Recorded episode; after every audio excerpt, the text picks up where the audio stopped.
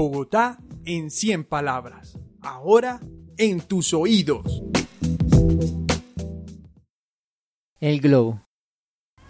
Me cuenta mi papá que cuando yo tenía dos años, pocos meses después de que mi abuelito Edgar falleciera, me habían comprado un bonito globo de helio. Era una tarde brillante en Bogotá, de las que más me gustan. Esas que dejan ver el cielo azul, las montañas del oriente y el atardecer anaranjado en el occidente. Estaba tan feliz por la tarde y por mi globo verde que en un descuido lo solté y se fue camino al cielo. Dice mi papá que, cuando esperaba que yo hiciera una pataleta, mi respuesta fue, no importa, el abuelito me lo atrapa. Santiago Muñoz, 10 años, localidad de Suba.